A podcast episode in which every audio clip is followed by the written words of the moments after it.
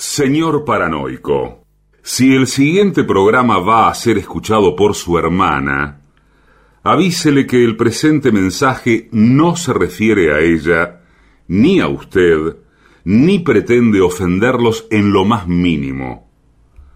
Ustedes no saben con quién se están metiendo. AM750 amenaza. La venganza será terrible. Un ciclo que comenzó hace solo 35 años y ya le están pidiendo resultados. La venganza será terrible. Con Alejandro Dolina, meritócrata aplazado y terraplanista sin horizontes. Patricio Barton, un filósofo naturista que oculta el símbolo para mostrar la cosa. Y el temido regreso de Gillespie, el que salió de devoto con un traje a rayas y el saco roto. La venganza será terrible. Canciones por el trío sin nombre. Ale Dolina, Martín Dolina y Manuel Moreira. Producción, Maica Iglesias, Eugenia Gorostiza y Lucas Barrantes. Pesquisas literarias, Nicolás Tolcachier. Sonido, Miguel Vincent. La venganza será terrible. Una pléyade de intelectuales, valientes en la provocación, cautos en la controversia y fugitivos en la gresca. Y ya llegan, con la astucia del tero, gritando en Palermo y poniendo los huevos en la boca, nuestros intérpretes. Buenas noches, buenas noches a todos. Aquí estoy esperando el arribo inminente, por cierto, de Patricio Barton y Gillespie, protagonistas de La venganza será terrible. Hola, queridos amigos, buenas noches. Buenas noches desde Montegrande, ¿cómo andan? ¿Qué tal? ¿Qué tal? ¿Qué tal? Impecable llega la transmisión gracias a la gran eh, inversión tecnológica que está haciendo la radio para que esto llegue como está llegando. Ojalá Sí, que la, bien. la verdad que eh, estuvimos poniendo fierros de primera, fierros. Bueno, La antena, la antena de la radio, ¿dónde está? ¿Usted sabe? sí, está donde no debiera.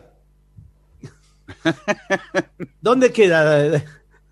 Donde no debiera. Está en un lugar donde no, que no es el mejor.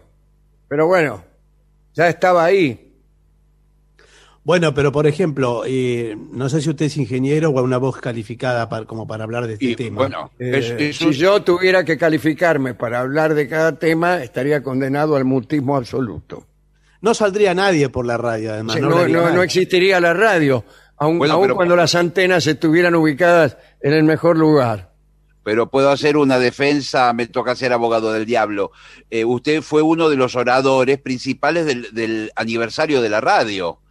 Evidentemente, una de las 10 o 15 personas ilustres el año pasado ¿Y que qué hablaron tiene que en- ver? Por eso le tengo que decir que la antena está justo en Bueno. el lugar preciso. uno de los de las voces. ¿Se cree que me va a comprar con un sándwich de queso a mí? Pero, pero al fin y al cabo usted no sabe nada entonces de, del ¿Qué fenómeno. sé del yo, señor? Yo no sé. Usted participa de un fenómeno, eh, al fin y al cabo, físico. Sí, Sí. eh, las ondas cual- hertzianas son un fenómeno físico. El cual. O sea, eh, lo que es- quiero decir para tranquilidad de nuestros oyentes, algunos Sí. de los cuales, ante el fenómeno de la radiofonía, no dejan de desmayarse. Por supuesto, porque aunque usted no esté escuchando, por supuesto este mensaje sí, es absurdo porque si no lo está escuchando, ¿para qué lo digo?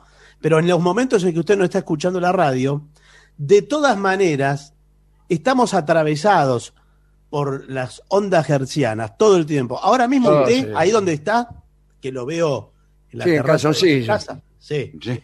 no, no quería, no quería decirlo así. Bueno, usted está siendo atravesado por ondas de otras emisoras inclusive. Sí, sí. Todo el Por tiempo. eso, por eso se explica que uno de repente está dentro de una habitación, prende la radio y la radio sintoniza. Entonces, ¿qué es lo que pasa? Ya las ondas están en la habitación. Sí, sí. Y, y digo yo, doctor, estas ondas, eh, ¿qué onda? O sea, Bueno. son, son peligrosas. No, pero pueden ser Porque perturbadoras. yo, yo escuché decir en un programa que son peligrosas. Que bueno, son peligrosas y que la radio eh, haga de cuenta que nos está envenenando. no, de un mire, modo eh, literal y metafórico. Bueno, eh, antes que nada, buenas noches. Sí, buenas noches. Sí. Buenas noches. Me Quiero- parece que el señor lo que se está confundiendo es, es con las ondas de telefonía. Perdón, ¿usted quién es? ¿Usted quién es? Yo estaba acá también aquí sentado en la sala de espera. Soy el paciente anterior. Ah, Ah, Por eso estoy sentado aquí. Eh, bien. Yo que lo que no sabía que estábamos en una sala de espera porque me habían convocado a un programa de radio. claro, pero esta, eh, acá la radio tampoco está bien instalada desde el punto de vista de los estudios, porque están ubicados en donde anteriormente atendió un dentista. Sí, claro. No, no, no solo Entonces, exteriormente. El Le dentista sacaron no el torno, le pusieron el, el micrófono y chau. Chau, ¿qué? Estoy saludando a un paciente del dentista que Sí. No, bueno, está, no, señor. está mire. despidiendo. Eh, es verdad que hay, hay muchos médicos y profesionales de la salud que comparten eh, lugares con consultorio, pero no sabía que acá habían instalado una radio también. Me Esto dijeron es- que al todo del pasillo está instalada la radio Sí, eh, y ahí están los estudios, son mínimos, muy pequeños, Muy después no pequeños. tienen to- todo lo necesario para salir al aire. porque como eh, cada vez con esto vio de la precarización laboral y todo este asunto, Eh, eh, a la gente de la radio le dice, total, ¿ustedes qué necesitan para salir al aire? Cada vez menos. nada, prácticamente nada. Podrían hacerlo Nada. desde su casa, inclusive, la, la pavada que hacen. Sí, sí. Le digo Entonces, una bueno, cosa, con un ¿Para qué celular. vamos a alquilar un consultorio? Claro. Con un celular hacer- sale también, ¿no es cierto, señor? Sí, claro, y mismo en la televisión, no solo en la radio, usted ve los cronistas de distintos lados del mundo, algunos hasta se paran en la ruta y pasan los autos por al lado. Sí, Está y dicen, estamos aquí en Sí. Holanda, por ejemplo, y ustedes pueden ver cómo pasan los automóviles, parece mentira el progreso, etcétera, ¿no? Bueno, están saliendo con un celular y antes se necesitaba un equipo de 15 personas. Sí, sí, sí. Y ahora por eso mismo no hay trabajo en radio, porque los han echado a todos, figúrese. De cada persona que está trabajando son 15 que echamos. ¿Cómo le va? Sí. Ay, no me lo diga así porque pienso en mis 15. En los 15 que me tocan. Pero es, es horrible. Bueno, usted también Y tiene- lo dijo. mismo los locutores, donde antes se necesitaban 15 locutores, Sí. ahora basta con uno, porque como no tenemos anunciante, Señor. ¿para qué voy a contratar 15 locutores? Bueno, pero nosotros eh, apostamos a la profesionalización del medio. No me diga. Usted no va a comparar eh, cómo es salir por un micrófono de celular a por un micrófono profesional, cómo es salir con un sonidista profesional a no tener sonidista, cómo Claro, es o no salir, claro. eh, o no salir, eh, cómo es salir con eh, voces calificadas como nosotros que hemos estudiado. Todo lo que hoy vamos a decir aquí Sí. Sí, fue estudiado fue estudiado por sobre- otras personas, ¿no? Antes. sí. No, cargamos sobre nuestras espaldas un, un cúmulo de saberes que, ¡Oh, qué cúmulo! que tenemos que ponerlo sobre la mesa. Sí. Hay Sobre que la poner mesa de trabajo. sobre la mesa. Claro que sí, cada uno de los temas, no, no es que se labura la marchanta acá. No, señor. Bueno, no sé por qué le decía todo esto. Ah, No, yo usted- tampoco sé. No, porque usted me hablaba el caso es que antena. el informe que tenemos hoy tiene que ver con la seguridad. Bueno, es nuestro tema eh, de lo que Sí. más sabemos, creo que es. Sí, sí. Y especialmente este, que es seguridad para taxistas. Recomendaciones Ajá. para la protección de los taxistas eh, por César Ortiz Anderson, que es un especialista en la conducción de taxímetros. Bueno, en, bueno, en este bien. mismo momento nos deben estar escuchando taxistas, porque es un programa pobres que circulan vacíos, muchos autos, porque después de las 12 de la noche eh, no, No, hay que, taxi. eh, es que no ¿Qué sé, no, no sé si pueden circular hoy por hoy. No pueden, no pueden, así que claro. eh, Claro. dese preso. Bueno, el que está circulando infringiendo la ley eh, nos debe Sí. estar escuchando. Claro. Sí, que tenemos una gran mayoría de infractores como base principal de nuestra masa de, de oyentes. En muchos de nuestros países, el del taxista ¿Qué cosa? puede ser, sí, puede ser un oficio peligroso. Por eso tenemos aquí la siguiente lista de recomendaciones. Muy bien. Primero, primero, atención, lápiz y papel, nuestros amigos taxistas, ¿eh? Ah. Sí, señor. Discúlpeme, discúlpeme. Tenemos que hacer un sorteo para taxistas a fin de año que se ganen. Sí, claro que sí, sí, sí. An- Antiguamente las radios regalaban un taxi. Una vez Bueno, pero ahora no, ahora un cambio de Regalaban aceite. cosas las radios. Sí, me acuerdo banderas también. Tiempos de banderas obsequio, sí. Incluso para Navidad te mandaban un pan dulce, te mandaban. Sí. Bien. Ha sido Pascua. ¿A usted le mandaron por casualidad alguna rosca de Pascua con su correspondiente huevo? No, No, señor. No, no. ¿Sabe qué? Me pasé la Pascua con la mano extendida esperando huevos, esperando recibir un huevo. Y nada, ni caso. Nada.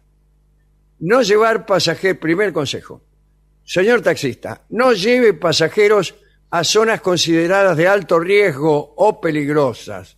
Bueno, si de ser así, prácticamente uno estaría condenado a la inmovilidad absoluta, ya que Sí, bueno. prácticamente todas las zonas del mundo presentan riesgo o peligrosidad. No, Evite asimismo cosa. acudir a sitios Diga. muy alejados de los conos de la ciudad.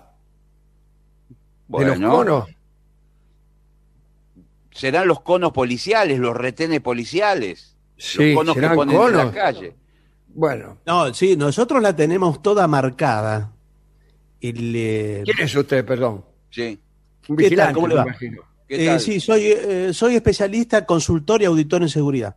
Sí, Ah, de, de- vigilante. de espalda, de espalda parecía Bernie, ¿eh? Pero cuando Sí. se dio vuelta es, es otro. Bernie Sanders parecía. Mire, eh, no, digo, nosotros lo tenemos marcada, tenemos todo el mapa de la ciudad. Con Acá, colores. tiene en la cabeza. No, lo te- tenemos el mapa, mire, mírelo, mírelo.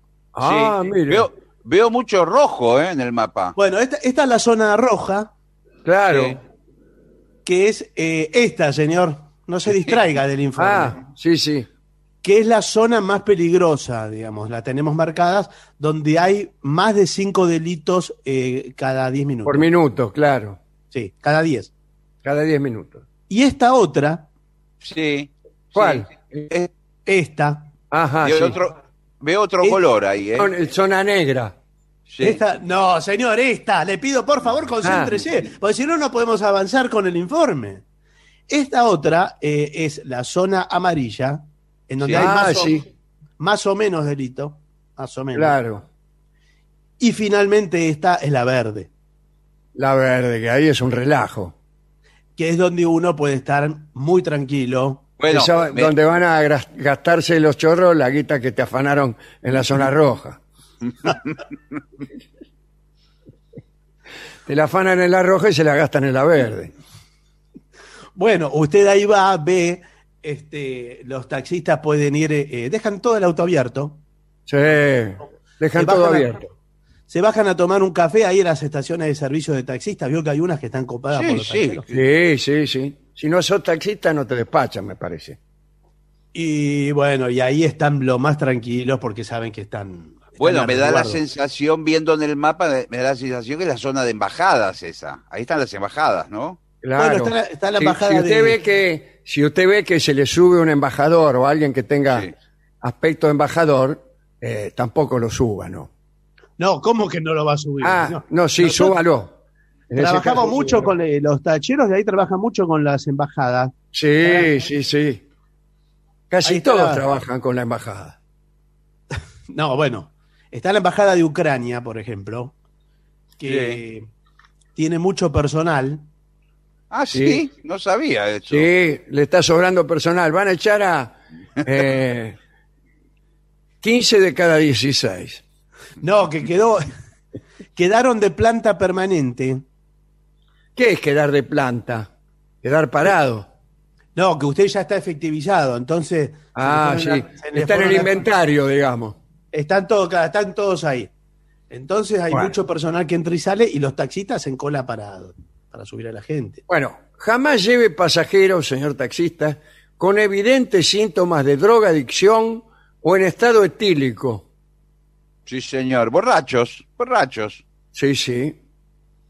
Bueno, Si ya, ya ve que vienen de, zigzagueando, que ya la las palabras Sí, no sí, le sí, salen.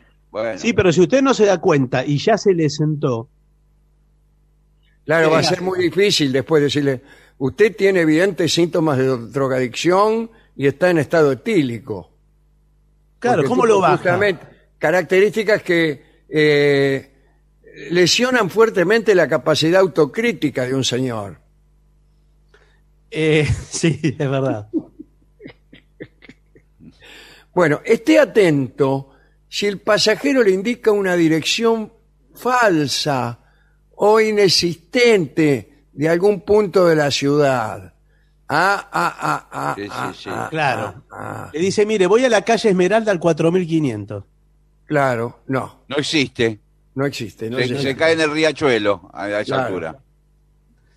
Y entonces ahí es ahí cuando usted dice, un momento, que voy a hacer un llamado. Hola, Sí. policía, aquí tengo un pasajero con evidentes síntomas de...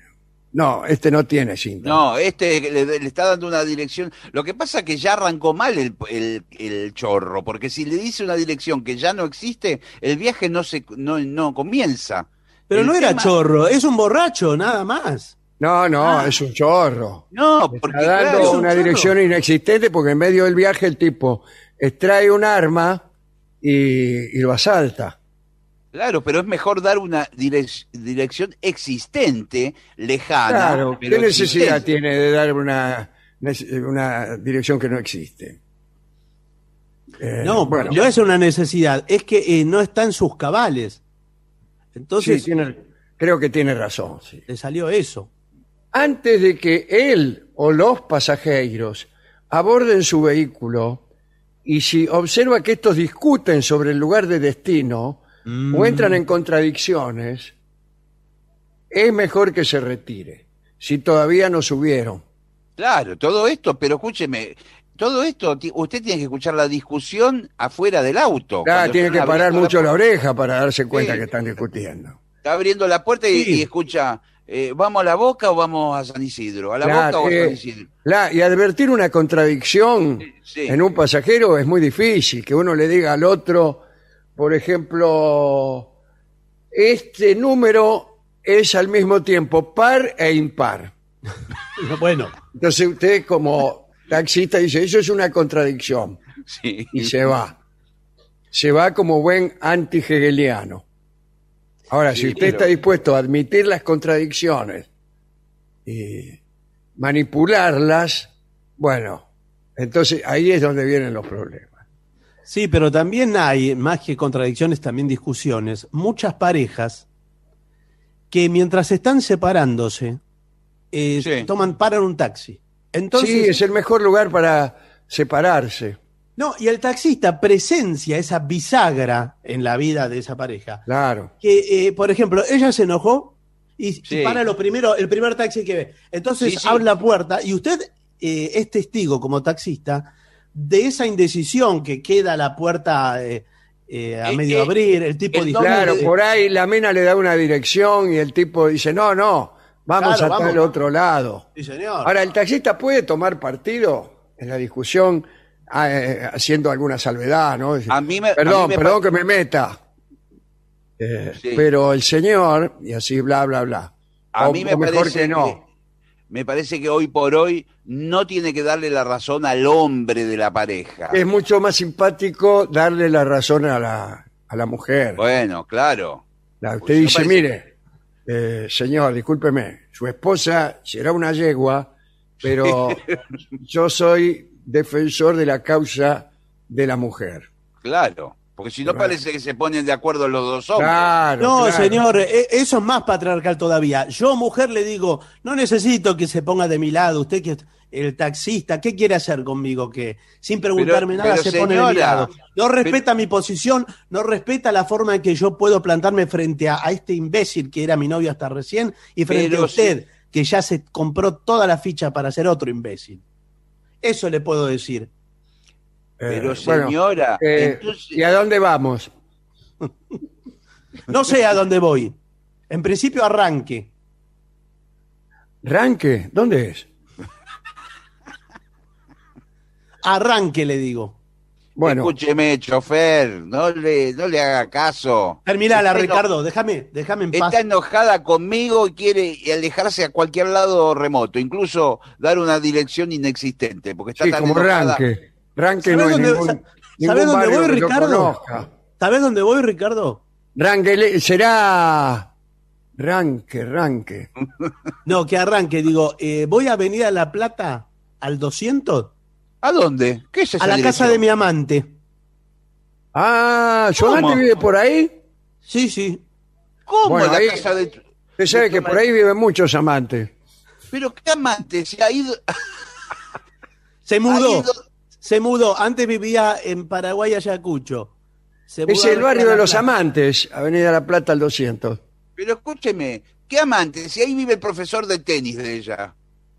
Ah, la, la único, lo único que cabe pensar es que a lo mejor se trata de la misma persona.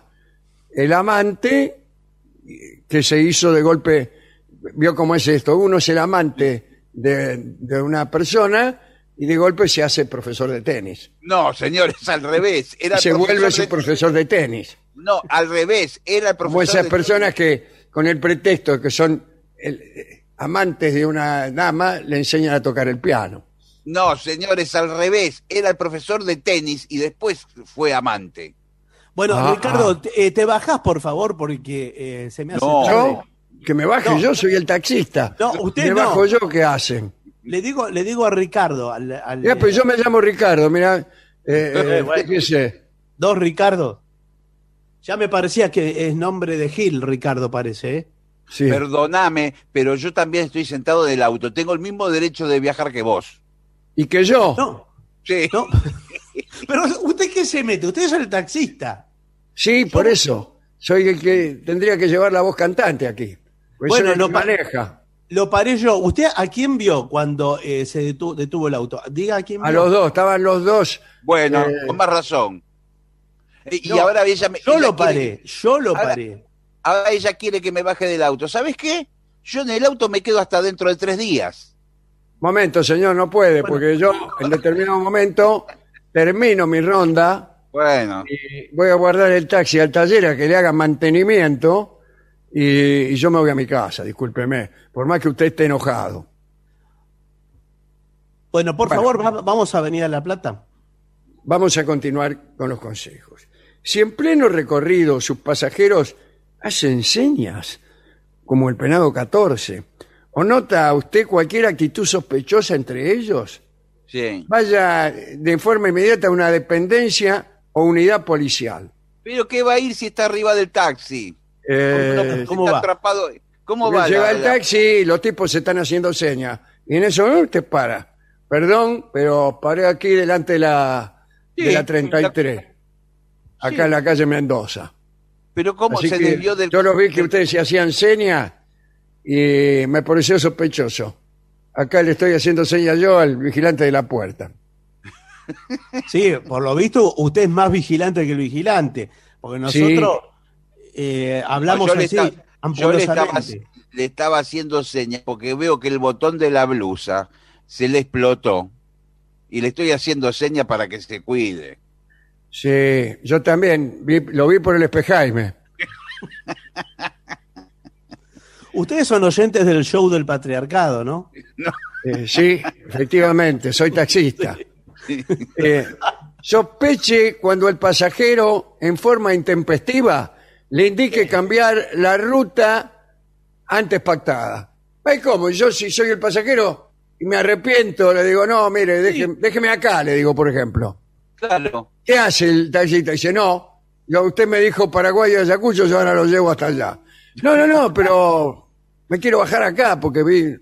No, no se Sí. puede.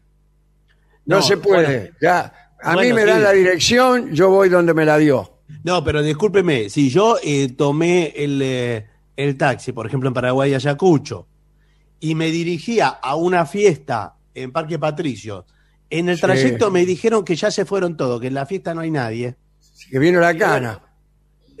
Y digo, no voy, devuélvame. Era un poquito, era medio clandestinita esa fiesta, me parece. ¿eh? cualquier fiesta en Parque Patricio es clandestinita. Bueno, si el pasajero, bueno, no vaya. Y dígale que usted no puede cambiar la ruta pactada porque por motivo de seguridad, dígale. Sí, pero escúcheme, estaba yendo a lo de un amigo que ya me acaba de avisar que no está. ¿Qué me va a llevar igual? Y sí, lamentablemente lo voy a tener que llevar igual. Por más que usted me dijo que era en el Tigre, ¿no? Sí, en el Tigre, por eso. Vayamos Sí, para bueno. otro lado. Lamentablemente le voy a tener que cobrar el regreso también. No, yo lo que le pido, por favor, si puede doblar en esta esquina y vamos a lo de otro amigo. No, señor, yo no, no puedo estar a, a- a merced de sus cambios de talante. Y si usted se malquista con un amigo, yo tengo que cambiar el rumbo. Si se arregla con otro, señor, esto lo tiene que tener decidido antes de subir al mismo. Pero escúcheme, yo no soy amigo. socio- yo no soy socio tuyo. Yo soy el que pago. Momento, no, no me levante la misma, ¿eh? Estoy pagando por este viaje. Si el pasajero en pleno recorrido le indica que pare porque va a subir otra persona, no lo haga. No lo haga, cuidado, ¿eh? No, no. Y pero uno puede hacer una escala porque pasa a buscar a Ah, alguien. escala, pero tiene que pactarla antes. Si usted de golpe te dice, pare, pare, pare, que vamos a hacer subir esa que está ahí. Bueno, pero ¿cómo voy a saber yo que justo está mi primo en la esquina? Me lo encuentro una vez por año. Lo veo en la Eh, esquina. Haga de cuenta que no lo encontró. Yo tengo que seguir, vamos al tigre. No, usted se encontró con un amigo, usted va por la calle, arriba de un taxi, pasa por la puerta de Babieca, por ejemplo, el taxi, ahí en Avenida Sí. Santa Fe. Y Están todos sus amigos ahí. Bueno, están. Bueno. En, en vez que en una mesa está Dorio fumando un pucho. Sí. Sí. Y le dice, yo me lo cargo a Dorio y claro, me, me lo llevo al tigre. me lo llevo, claro, a la fiesta. Claro, ¿Y para que él, él eh, habla con todos los pesados. Y bueno, entonces eh, esa es una situación en la que le puede... Sí, yo a Dorio siempre lo llevo a la fiesta para que se encargue él de conversar. Por eso, entonces hace escala. No acepte de ningún pasajero golosinas, como comidas, bebidas. No, Claro, claro. Y viene no un puede- pasajero y le dice, ¿quiere un poco de guiso? Señor. Yo no le le acepto, señor. Le pueden poner una droga adentro. Claro, y usted cuando, cuando cae víctima de- de- del narcótico correspondiente, ahí le afanan el auto, le afanan el dinero y acaso lo venden a usted como esclavo. Bueno, Sí. Bueno, eh, ¿es frecuente que el pasajero ofrezca golosinas? Y a veces Helados, helados tampoco. Si hay alguien que le quiere dar una chupada del helado que está comiendo, tampoco No, hace. señor. No, Porque es pero- antihigiénico, señor. Pero, Pero muchas veces es al revés. El, el taxista tiene una caramelera Sí, y le ofrece con, unos caramelos con eh, ya pelados, pero llenos de pelusa. Sí. Después de las 7, redoble sus precauciones de prevención. Es decir, que si antes no le aceptaba golosina, Sí. ahora menos. Bueno, es lo mismo, el resultado es igual. El resultado es el mismo, claro que eh, la mitad de cero es cero. Sí. Y el Si doble ya se- también. Si usted ya se encuentra en un proceso de robo o asalto, Claro, ya arrancó o sea, el si robo. ya, sí, ya le pusieron la pistola en la nuca, sí. nunca opte por una respuesta violenta. No, ¿por cómo lo va a desafiar al que lo está pintando? Encima usted va manejando y el otro va libre atrás. Claro, usted va manejando y le dice, a ver, tirame, tirame. Y sos tan, tan guapo. Y el tipo por ahí le tira, total que le importa. No, pero a veces lo anula. Por ejemplo, si usted eh, lleva, el pasajero es un experto en artes marciales, Sí. que con un dedo, a usted le pone un dedo en la nuca, Sí. Te puede matar. Hay un punto que lo anula por completo. Usted Sí, queda sí, a merced. sí. Está el buraco nuquero, que Sí. es este como un huequito que uno tiene. Y el tipo te pone el dedo del medio Sí, directamente a la ahí en, la puerta de la nuca, te lo pone. Sí, sí. Uno queda Y- paralizado. Te hace un movimiento así y es peor que el golpe de conejo, queda seco ahí. Eso ¿Cómo me es lo el dijo a mí un amigo que es eh, cinturón morado. ¿Existe el cinturón Morado. morado? Yo conocía ¿Cómo? negro. ¿Cinturón Bueno. morado? Sí, sí, morado. De franja morada sería. Yo nunca escuché cinturón morado así. Bueno, eh, esté atento a bultos o paquetes sospechosos de los pasajeros. Sí. O sea, sí, sí. eh, si usted ve que el pasajero tiene un bulto sospechoso, o no lo suba o dígale, a ver, muéstreme qué lleva ahí en ese bulto. Sí. Me parece un- que no, que no corresponde pedir que le muestre. Que es una Bueno. Entonces, no, eh, discúlpeme, no lo voy a llevar porque el ya mencionado bulto me, me parece a mí sospechoso. y Muchas vengo de que, o sea, el pasajero anterior a usted me robó. El otro anterior me convidó con golosinas envenenadas. El otro estaba peleándose con la mujer, qué sé yo. Así que tengo un mal día hoy.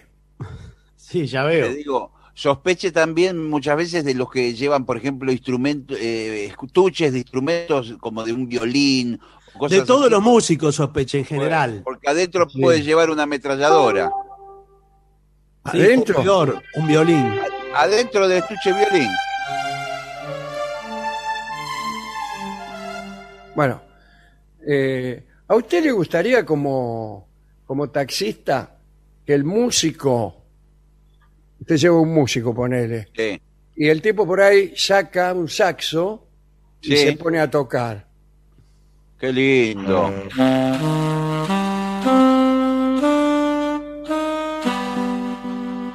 Qué Parece que divino. eran dos, parece que eran dos. Sí, hay dos saxofonistas ahí.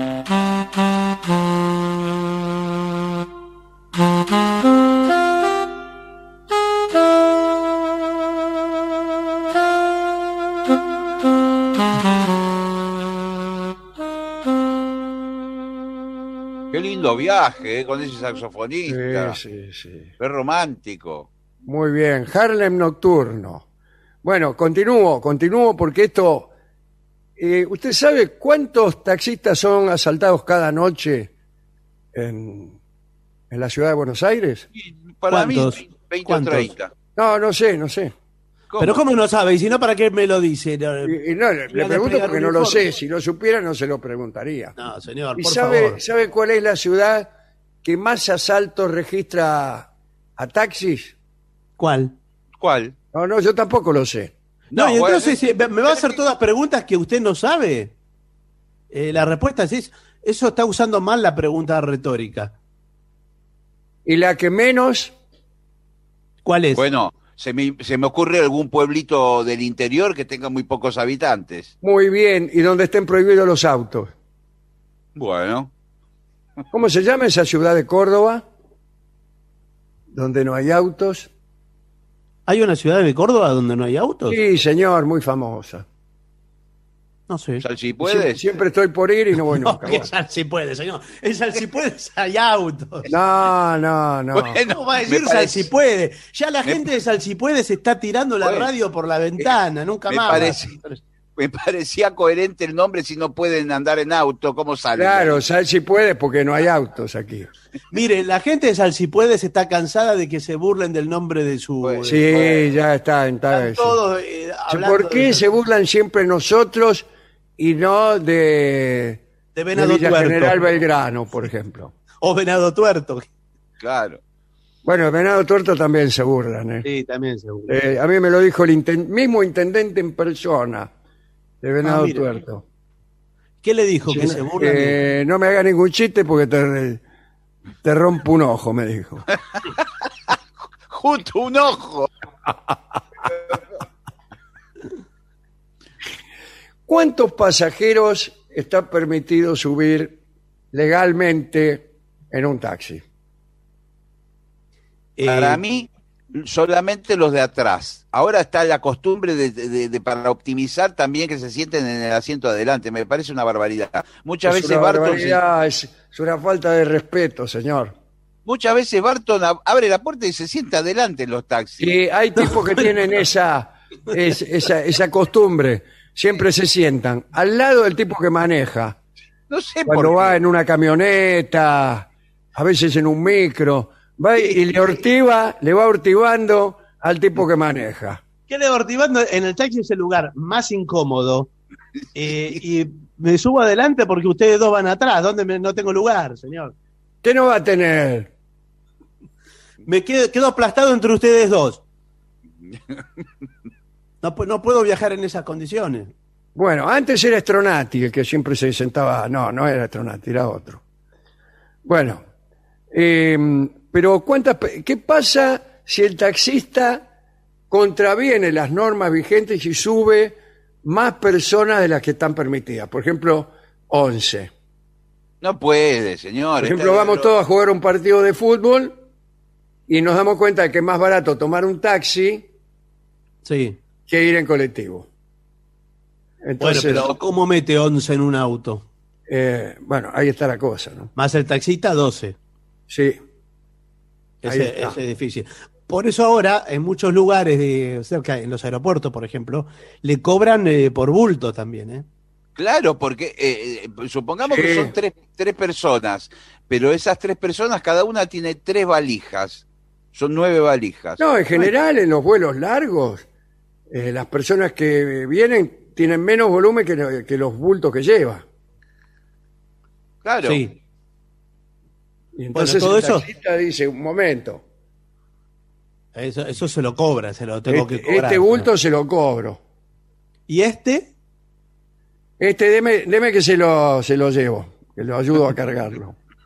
Bueno, muchas gracias. Porque igual vio que hay ciudades, que bien podría ser Madrid, que hay, ta- hay taxis que tienen el número de la cantidad de pasajeros estipulada ya impreso en el vidrio. En la Sí, según la marca y, el, eh, cómo es el taxi.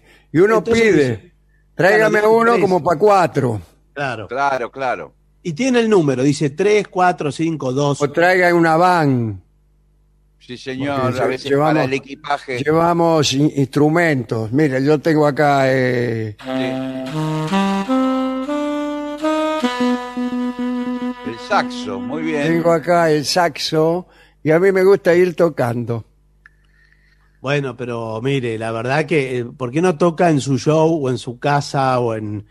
eh, Bueno, yo el- el- lo estoy pagando yo o no lo estoy pagando yo el taxi. Bueno, ¿qué Claro. tiene que ver? Entonces, si, si usted fuera tenista, eh, ¿juega al tenis adentro del taxi? No, pero puedo eh, ir a, este, tanteando las pelotitas para como, como relaxing balls. Sí, claro. Mire, no, no, no es que los pasajeros van haciendo su oficio en el taxi. Eh, yo acá ¿No? llevo, llevo cirujanos todo el tiempo al Santoyani. Eh, yo las Sí. conversaciones, discúlpeme, ahora soy el taxista anterior, ¿no? Sí. Las conversaciones que escuché entre médicos sí. No, es una taxi, cosa. que salen, oh, Cuentan sin pelos en la lengua, todo. eh, hablan y dicen, ¿qué dice? Al final, ¿la vesícula se la sacamos o no se la sacamos? El tipo está al último. ¿Qué sé yo? Yo, ¿sabes? Tantas horas, yo lo único que pienso es irme a tirar a ver Pero claro, Eh. aparte viene a operarse a las 8 de la noche, ya venimos de todo el día de operar. Claro. A mí, después de las 8 de la noche me agarra cansado. ¿eh? No. Así que ojalá que se la hayamos sacado. O era que no había que sacársela. Pero ¿cómo Igual puede es- ser? Eso es una barbaridad. Es lo ¿Usted qué mismo. lo que- ¿Usted es el Yo taxista? soy, soy la voz de su conciencia. Ah, es lo Entonces- mismo vesi- vesícula. se no cállese vesícula. como hace siempre. bueno, vamos a ver, hablando de la voz de nuestra conciencia, vamos a escuchar la voz de nuestros oyentes, a ver qué es lo que opinan de taxis, de bultos, de bultos que se menean, ¿no? De sombras y, y de operaciones. Bueno, a ver, mensajes que nos llegan a través de redes sociales como La Venganza Radio, eso en el Facebook, pero eh, yo considero más apropiado el WhatsApp de los oyentes, que es 6585-5580, y ahí nos pueden escribir. Nos Sí, sí, escribe eh, al Facebook esta vez María Romano, que dice, hoy es mi cumpleaños, ¿eh? anoche mis hijas... Ay, yo con las manos vacías. Bueno, ¿Cómo se llama? María Romano. Ajá. Me- anoche Romana. mis hijas me trajeron una torta y escucharon conmigo el programa. Nunca lo habían escuchado. Me gustó verlas reír tanto, ¿eh? Bueno, abrazo. Muy bien, grande. sumando oyentes, así, esos son, ¿eh? Ampliando Aquí me llega mensaje de Gabriel Zaretsky, que vive en Pamplona, en Navarra. Os Sí. descubrí a través de YouTube, concretamente, con una entrevista que Alejandro hizo con Buenafuente, con nuestro querido Andreu Buenafuente. Sí. Eh, sentí eh, orgullo como argentino, es argentino el tipo, eh, al descubrir a un gran profesional, mira lo que dice, nada pedante ni forro. lo voy a poner en mi tarjeta o en, o en el eh, anuncio que hacemos, que hace la radio de este programa. Es un buen título de, para un programa también, ¿eh? Sí, sí. Te busqué en internet hasta descubrir la venganza y durante el confinamiento me enganché. Y creo que oí todo lo que tenéis en internet.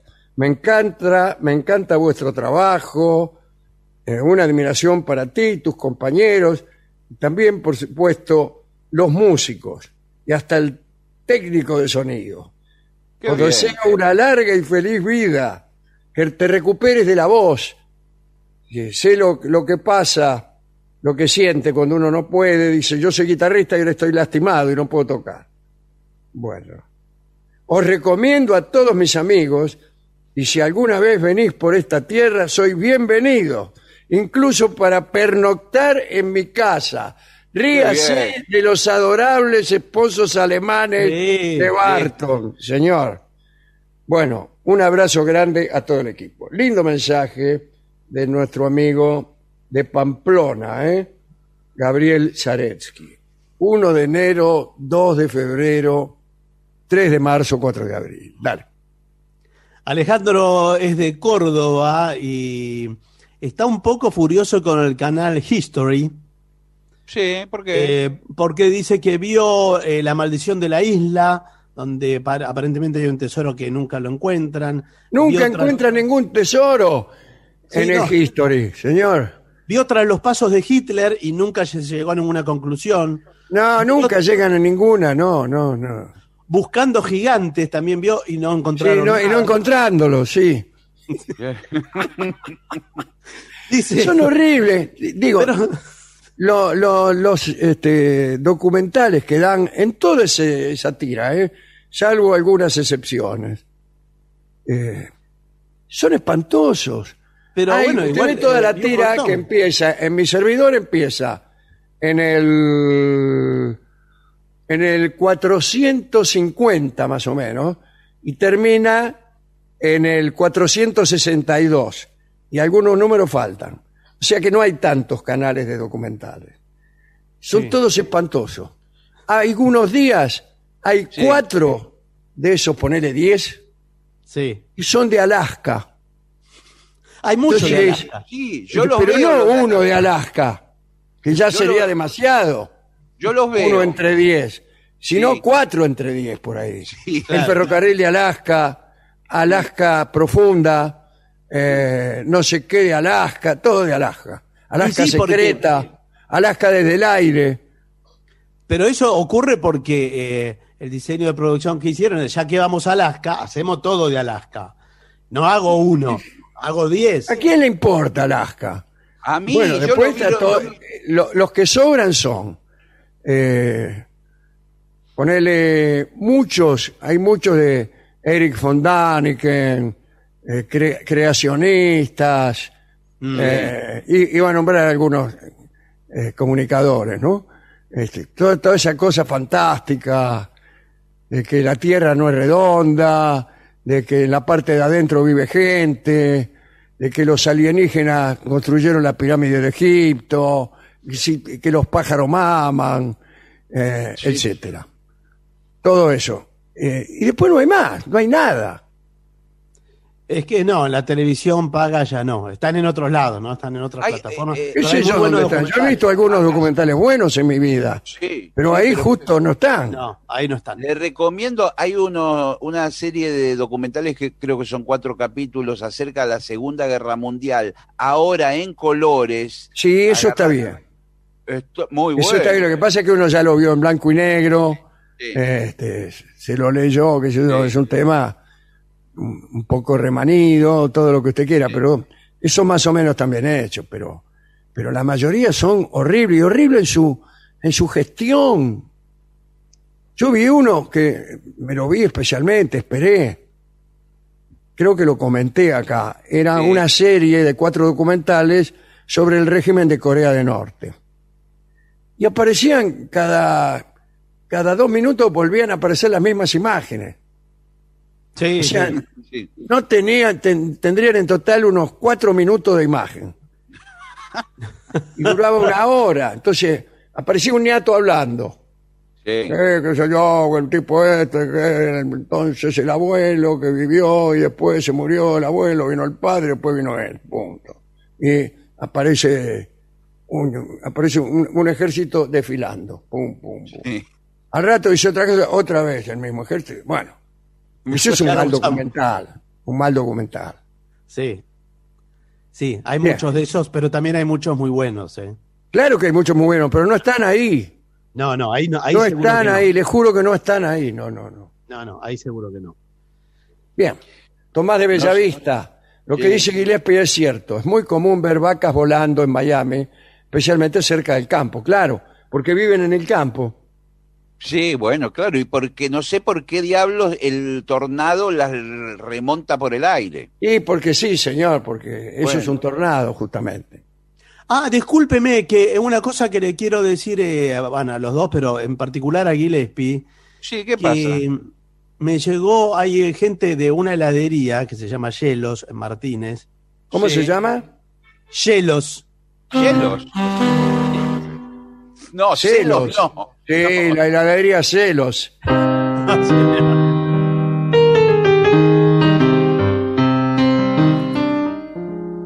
¿Y qué quieren? Bueno, eh, son eh, muy oyentes del programa y eh, mi hermano había ido a tomar un helado ahí.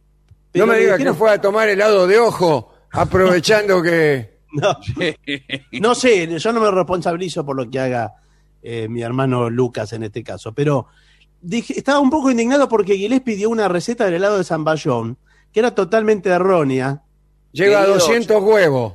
Sí, que usaba lleva 48. sí, 48 huevos y un poco de vino marsala. Bueno, ahí lo hacen con azúcar. 60 huevos, le dijo el tipo. Ah, bueno. Bueno, es según Sí. la heladería, ¿eh? Eh, Hay pero- heladería que le ponen más huevos. Sí. Sí. Pero bueno, me hizo llamar, eh, eh, a esto fue ayer, y digo, bueno, entonces ya lo voy a arreglar. Pero bueno, le mandamos un saludo porque escuchan siempre. Saludo grande. Se dio, Bueno, bueno. situación. Menos Mire, mal que anoche Alejandro lo desarrolló y aclaró el tema. Si no, hubiera jurado que la orden de los carmelitas era una fila de tipo con el pelo teñido. Se refiere No. a la ya mítica loción La Carmela. ¿eh?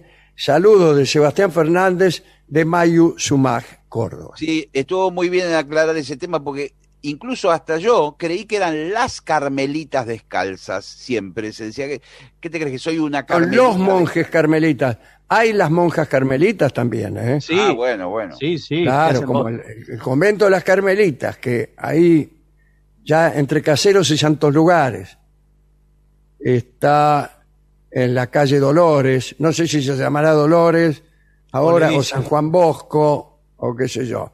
O Una cuadra Dolores. después, una cuadra después de las cinco esquinas, está el convento de, de la- de las carmelitas. Ah, bueno, bueno. Las carmelitas descalzas, sí, que hacen votos de, de clausura. Muchos. Sí, sí. Nos escribe. Sí, está cerrado siempre. No, señor. Ra- Rafael de Córdoba, eh, un extenso mensaje, dice, buenos días, señor Dolina. Después de muchos años de escucharlo con admiración y respeto por su trabajo, tengo que decirle que disiento con usted. Ah, bueno. Uh, chao. Entonces, Bueno, eh, de- no hagamos el disienta programa. nomás. Bueno, espere, espere, déjeme avanzar. No, pero si van a llamar todos los que disienten, vamos a estar toda la noche. Déjelo No que disientan. No creo que todos los que levantan la mano para contestar al profesor sean pelotas o alcahuetes. ¿eh? Cada uno actúa de acuerdo a lo que le parece correcto hacer en ese momento. Lo que sí sé es que si tuviera que elegir en qué grupo estar, elegiría donde todos levantan la mano para contestar. Y no soy un alcahuete. Una vez más le expreso mi gratitud. Muy bien, Rafael tiene razón. Sí, Tiene razón. sí. Bueno. Bueno, soy Pablo de Barracas. Patricio, ¿vos sabés lo que te pasó con los abuelitos alemanes? Sí. Es igual a la película Vacaciones en Europa con Chevy Chase. Pero la diferencia está que cuando la familia de Chase se retira después de siete días, Otto le pregunta a Helga, ¿quiénes son? Eh, bueno, Ah, mire así que No la conozco, él vio la película, Pablo, y se lo imaginaba a usted ahí. Claro. La voy a buscar, no, no, no nunca Sí, la sí. escuché. Dale. Mira, aquí Fernando de Caseros, eh, de sus pagos, dice en referencia a las antiguas formas de grabación discográfica. ¿Se acuerda que hablábamos hace unos días? sí, hablábamos, sí. Eh, hay una escena del último payador en donde aparece Hugo del Carril con guitarra y cantando eh, junto a otro guitarrista. Están los dos frente a unas bocinas y graban Pobre mi madre querida. Exactamente, esa, esa es la bocina de la que yo le hablaba. Ah, mire, y dice, al final de la toma, un operador de acento extranjero, dice, una especie de Max Glucksmann, tal vez, dice, Sí, claro. asoma por una ventanita, Sí, aprobando, sí. como diciendo, es, es correcto. Está muy Esto- bien. Sí, sí. Dice, es una situación lograda para eh, ejemplificar cómo eran las grabaciones en ese momento. Sí, sí, exactamente. Bueno, Dante Gabriel Belizán con su compañera Vicky Acococho saludan y abrazan, extrañando que leamos sus mensajes para después alardear. Bueno, dale. ¿Qué más? Eh, Nos escribe Roberto Maidana desde Crowley, Inglaterra. El de Crowley, sí, sí. Ahí fabricaban unos autos, me parece. Eh, había una fábrica industrial que hacía unos autos muy raros y también heladeras y cosas así. Bueno, le pide por favor que cuente la anécdota del gordo fresa todos los días. Me llamo Salva, les escribo desde España. Solo he tardado 30 años en descubrirlos. La siesta roba mucho tiempo. Sois geniales. Gracias por las risas. Muy bien, dale. Bueno, aquí nos manda eh, un beso Mónica Joss en South Beach. Está ah, y manda, Mónica. manda una foto de cartas marcadas, eh, me parece que lo está leyendo. Creo que se lo han enviado, ¿eh? O lo están fotografiando. sí. Bueno, gracias Mónica, un beso para vos. Un Eh, beso. eh, Héctor Insaurralde dice, solo falta que caigan meteoritos, como la samba que cantan los chalchaleros. Esto en referencia a lo que hablábamos el otro día de Cantan Lelutier. los huracanes, sí. Buenas noches, estoy como cada día escuchando el programa del día anterior y cuando hablabas de los uni- universitarios pelota, vos dijiste bien, es olfa. También se usa mucho el término hacer la pelota en las empresas de trabajo, por ejemplo, viene a hacer lo que hace Patricio Barton. Muchos saludos, escuchamos siempre desde Asturias, Silvina y Campa, ¿eh? tus fieles oyentes de Asturias. Desde Calafate, el chango nos escribe y dice, hace tiempo ando buscando un cuento que habla sobre un mendigo que se hizo un sándwich de humo. ¿Usted sabe de tal cuento? No, no, Se hace un, un sándwich de humo. Bueno, Se me hace agua la misma. Mi amiga Griselda o mi hermana Griselda, dice Graciela. ¿Qué problema es llamarse Graciela y Griselda para su papá? No, sería que las quería llamar y se equivocaba siempre, seguro. Los escuchamos y disfrutamos sus pensamientos, mensajes artísticos que transmiten sentimientos que nos hacen bien. Muchas gracias. Bueno, gracias a Laura del Uruguay, dice que, bueno, que nos ama. Eh, Gustavo de Floresta, no, el florista de San Miguel, que, que lo ayudamos en el laburo. Y así, todos saludos muy cariñosos. Nelly de la Ferrer, gracias. Rolando de Córdoba dice, los sapos van a la luz porque ahí están los bichos. Muy bien. Claro. Muy bien. Luciano de Miraflores, Catamarca. Si aquí estoy fumando unos objetivos light, mientras miro la hora en mi reloj importante. ¿Se acuerdan del Supermano? ¿Cómo no?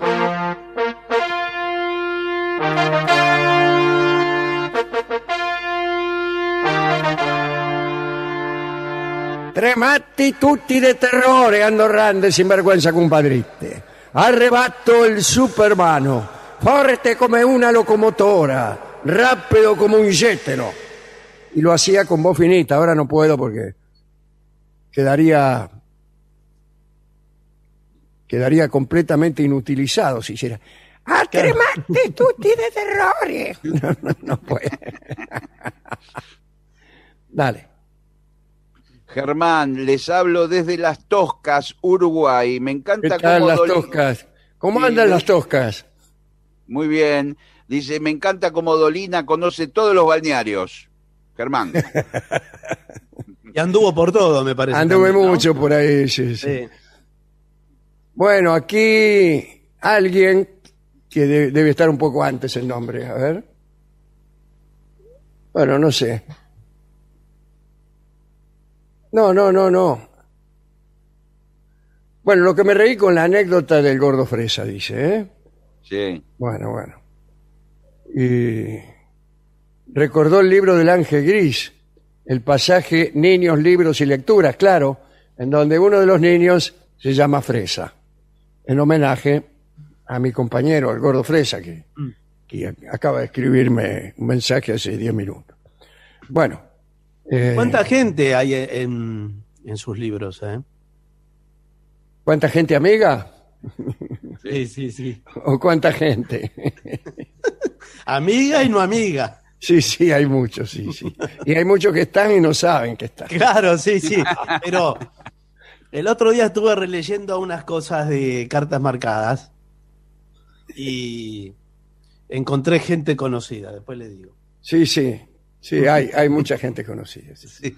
Bueno, ¿qué más? Acá dice, el otro día miraba a Dante Gebel y vi a Alejandro por primera vez. Fue como romper la cuarta pared. ¿eh? Eh, Un saludo desde Jujuy. Eh, Pau. Bueno, no sé. a Dante Guedes lo oía, ¿no? Sí, yo me, me hice una entrevista sin saber yo que era un hombre muy creyente, un hombre de la fe. Y después me enteré y, bueno, pensé, anda a saber lo que le dije, ¿no? habrá, habrá percibido olor a azufre. Dale. Bueno, si les parece tendremos que hacer una pausa. No sé, Guile, si Sí. vos tenés algo más. Sí, tengo una de Leandro de Garín. Dice, ¿alguno leyó a Rodolfo Kusch? No, yo no. No, K- K-U-S-C-H. Kusch. no. Creo que Bueno. Muy bien. ¿Pero qué? ¿Y Acá qué hay más? uno que se está, se está esopando, ¿eh? está, ah no, está retomando la lectura de las fábulas de Isopo, Betty de Lomas de Zamora. Bueno, Muy bien. Bueno, eh, ahora sí, la pausa y eh, tras ella más programas, sí, es así. sí, claro, Claro. claro.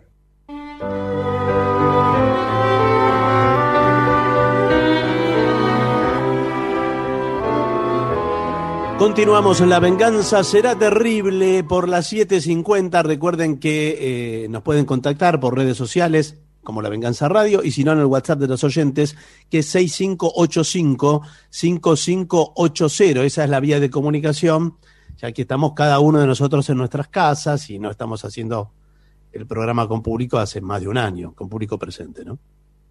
Vamos a hablar hoy de Francisco I, rey de Francia, y de sus esfuerzos por conquistar a Madame de Chateaubriand. Así que ubiquémonos en Francia en el año 1505. En la iglesia de un pueblo llamado Morle se daba misa por el casamiento de una pareja noble.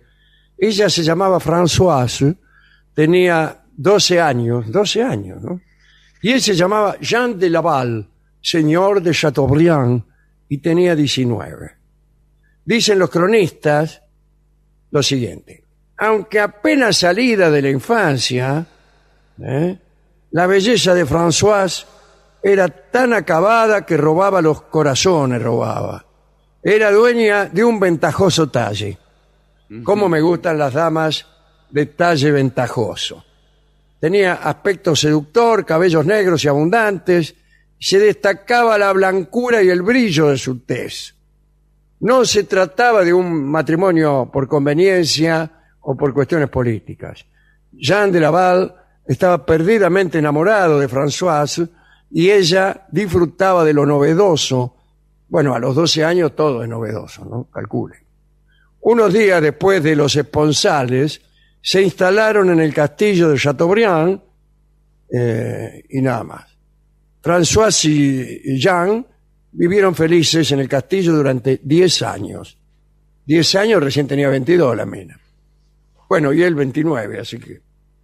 Eran famosos por la organización de bailongos y fiestas campestres, y en esas fiestas parece que los concurrentes se iban dispersando poco a poco hasta que las distintas parejas se iban para los lugares más retirados de los bosques entre los yuyos.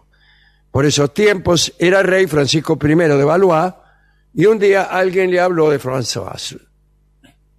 Le dijo, mire, su majestad, hay una mina que se llama Françoise, que es la mujer de, de Chateaubriand, está fenómena y hacen unos bailes, yo fui a uno, etcétera, etcétera.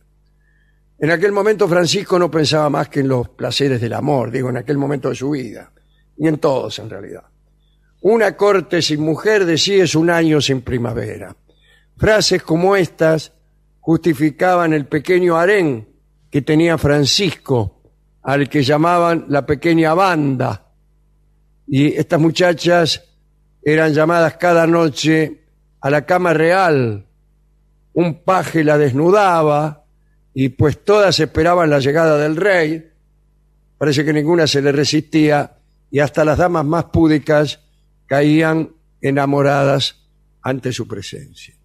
Francisco se había entusiasmado mucho por las descripciones de Françoise, quiso conocerla, le mandó una carta al marido, a Jean de Laval, señor de Chateaubriand, invitándolo a la corte con su esposa. Pero el nieto este, Jean, era muy desconfiado y además era celoso. Entonces se preguntó qué podía esconderse detrás de aquella invitación. Entonces, para ganar tiempo, contestó que su mujer era tan arisca que no podía convencerla de ir al palacio.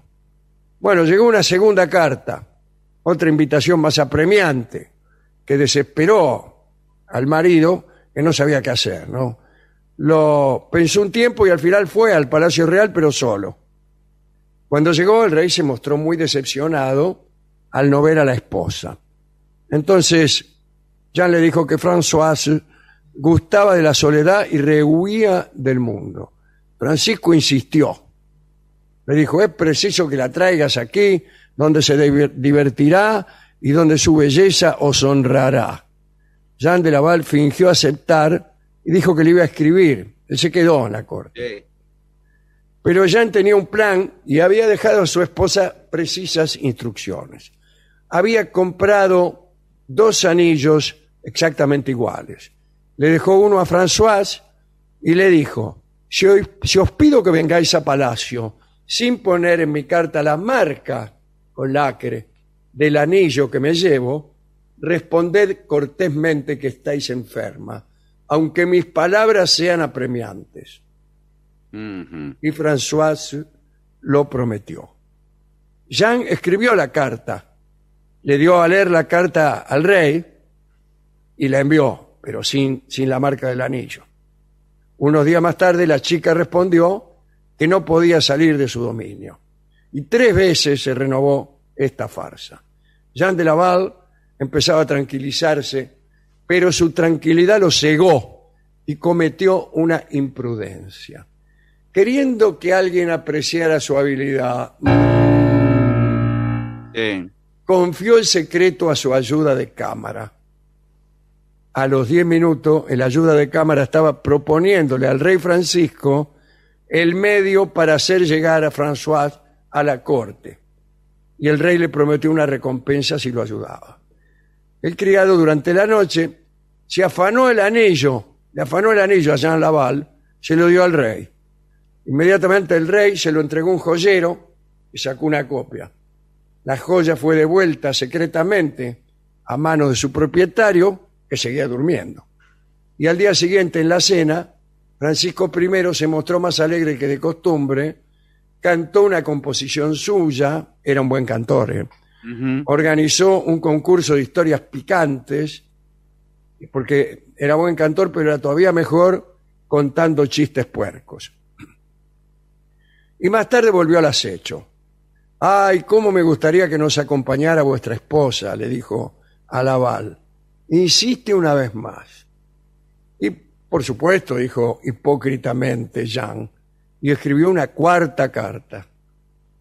El rey le pidió a Jean que le entregara a él esa carta, así podía ser llevado por los correos reales, que eran más rápidos. Un funcionario recibió la carta y se detuvo en el primer recodo del camino para agregar la marca del anillo imitado. Llegó la carta, François vio el anillo y siempre obediente, preparó su equipaje y se hizo conducir al Palacio Real. Su aparición causó el efecto de una bomba. Y Jean de Laval, señor de Chateaubriand, se desmayó de la impresión. Bueno, furioso, cuando volvió en sí, abandonó el castillo. Abandonó el castillo, sí, sí. Se las tomó. Y según él, no quería ser testigo de su propia vergüenza. Pero al rato volvió. Volvió y el rey le dio un cargo, tal vez como compensación. De todos modos, el asunto no iba a ser nada fácil. Se inició un cortejo amoroso por parte del rey que pareció no tener fin. Lo primero que hizo Francisco fue concederle a un hermano de François el gobierno de Milán. Al día siguiente le regaló una almohada bordada en oro. Mucho regalo, mucho nombramiento, pero no pasaba nada. Jean de Laval se mantenía en la corte todavía. El rey decidió alejarlo.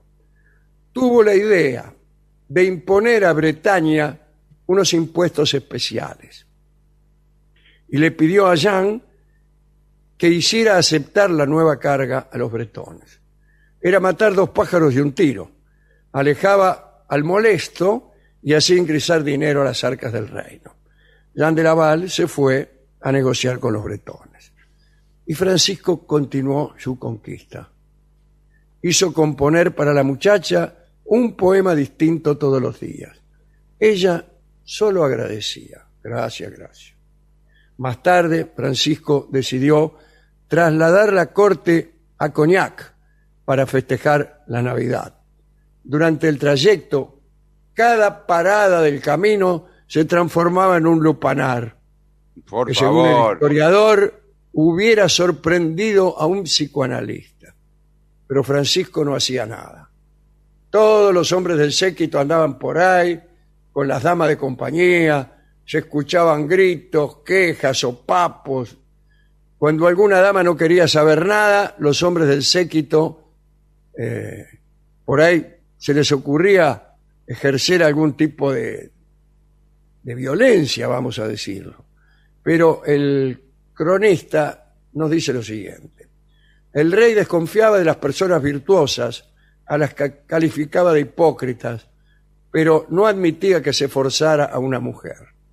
Puntilloso en la galantería, consideraba con una delicadeza tremenda que la mayor parte del placer en el amor consistía en lograr y percibir ese momento, el exacto momento en el que una mujer olvida su pudor.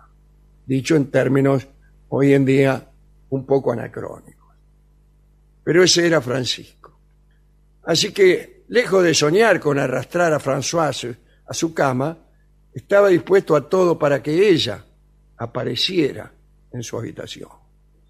Era el año 1519 y ya hacía dos y medio que Francisco andaba atrás de la mina. En enero del 19, Maximiliano de Austria, el emperador, se murió dejó vacante el trono imperial.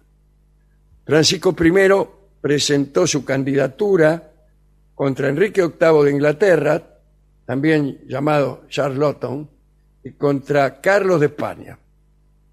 Después de varias semanas, soñó en verdad que esa corona, si le tocaba a él, le iba a permitir adueñarse de Europa. Calculaba que esta chica no iba a poder negarse al más guapo y al más poderoso de los soberanos de la tierra. Pero ya saben ustedes que Carlos de España fue elegido como Carlos V del imperio y Francisco I vio derrumbarse su sueño. Pero entonces sucedió algo. François, que conocía las esperanzas del rey, tanto políticas como amorosas, ¿eh? supo el resultado y con mucha ternura fue a estrecharse en los brazos del rey. Así que una, unas horas más tarde, en una cama del castillo de Amboise, Francisco I no era emperador, pero era el más feliz de los hombres. La victoria del rey, digo la victoria amorosa del rey, no tardó en ser conocida por todos. Los palaciegos envidiaban a Francisco y las damitas de la pequeña banda contemplaban con odio aquella mujer que acababa de vencerlas a todas. François se había transformado en la favorita y lo fue por algún tiempo. La reina Claudia, era casado, ¿no, Francisco? No manifestó ninguna amargura, no provocó ninguna escena. Por el contrario, juzgó prudente mostrarse amorosa, sonriente, en fin. Esta actitud encantó al rey sentía horror por eh, cualquier escena que hiciera fatigoso el adulterio, ¿no? Bueno, tiempo más tarde la madre, la madre de Francisco, doña Luisa de Saboya, quiso alejar de la corte a François de Chateaubriand, pero esa es otra historia que contaremos mañana. Mañana vamos a contar cómo siguió él. Pero este episodio termina con el triunfo, eh, con el éxito de Francisco I de Valois. Bueno. ¿A quién dedicar esto? Desde luego a François, a las chicas del pequeña, de la pequeña banda y a Francisco, que era un señor simpático. Usted sabe que la ópera Rigoletto se basa en un libro de Víctor Hugo. No sabía. Que se llama El rey se divierte. En, el, en la ópera hay un personaje que es el personaje central, que es el duque de Mantua. Pero en realidad la historia está inspirada en Francisco. La historia que escribió Víctor Hugo estaba inspirada en Francisco. En una de las escenas estaba... No, esto pasó en la realidad, no en el libro. Pasó en la realidad. A ver. Francisco I estaba recluido no se sabe si enfermo o si era la época en que fue prisionero de Carlos V, que fue prisionero después, en algún momento. Y escribió en una pared con carbonilla o con carbón, la mujer es cambiante. Ujú, Sí. O sea, en italiano, la donna è mobile. La dona es móvil. Ajá. Y el libretista de la ópera de Verdi, que se basó en la novela de Víctor Hugo, escribió una canción con, con esa misma leyenda que había escrito en la pared Francisco I de Valois. La donna è mobile. Y que vamos a escuchar ahora ilustrando esta, Sí. esta historia que acabamos de contar por Pavarotti, Luciano Pavarotti.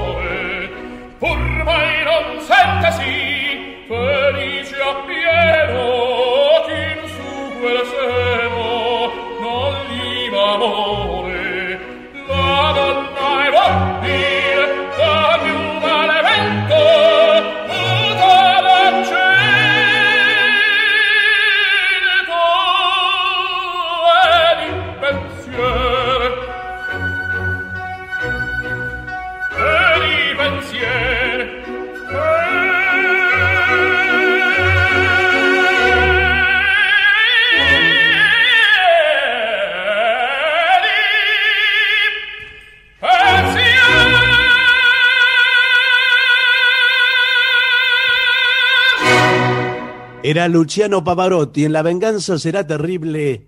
La dona es móvil.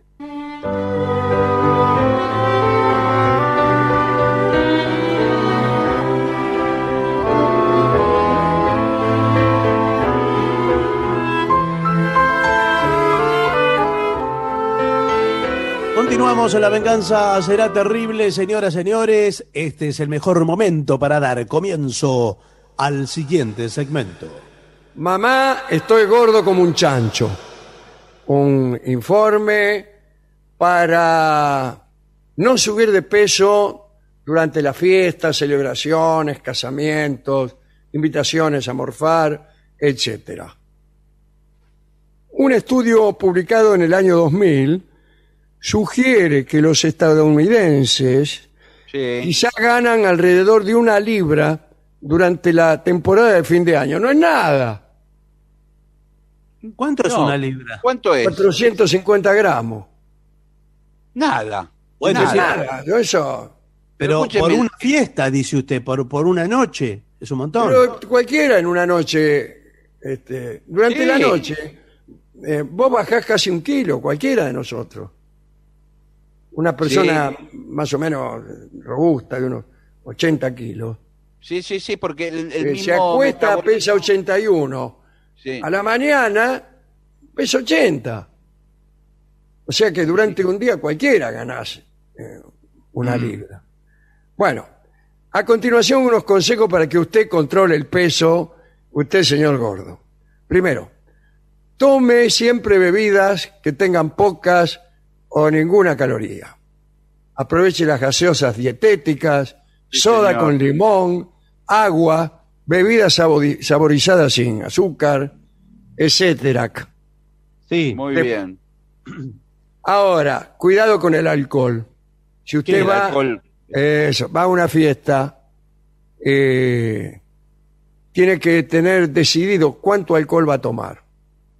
Bueno, 6 litros, ya lo decidí. Eh, No, señor, 6 litros es una barbaridad. Dos copas. Usted- Por ejemplo, hay que- nomás. Para tomar menos, póngale un poco más de hielo, más agua, Sí, o menos alternar alcohol. con un vaso de agua en dos copas. En una se pone vino, la otra pone agua y toma alternadamente.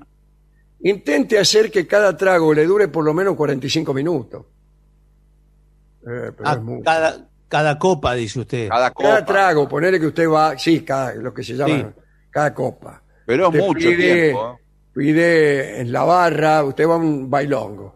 Sí. Y en la barra, qué sé yo, vodka con, Naranja. con naranjín, ahí está. Sí. Sí. 45 minutos le tiene que durar. Porque si Sí, usted se la liquida, Primer tiempo. tragos, y después pide otra, ahí estamos arreglados, señor. Claro, claro.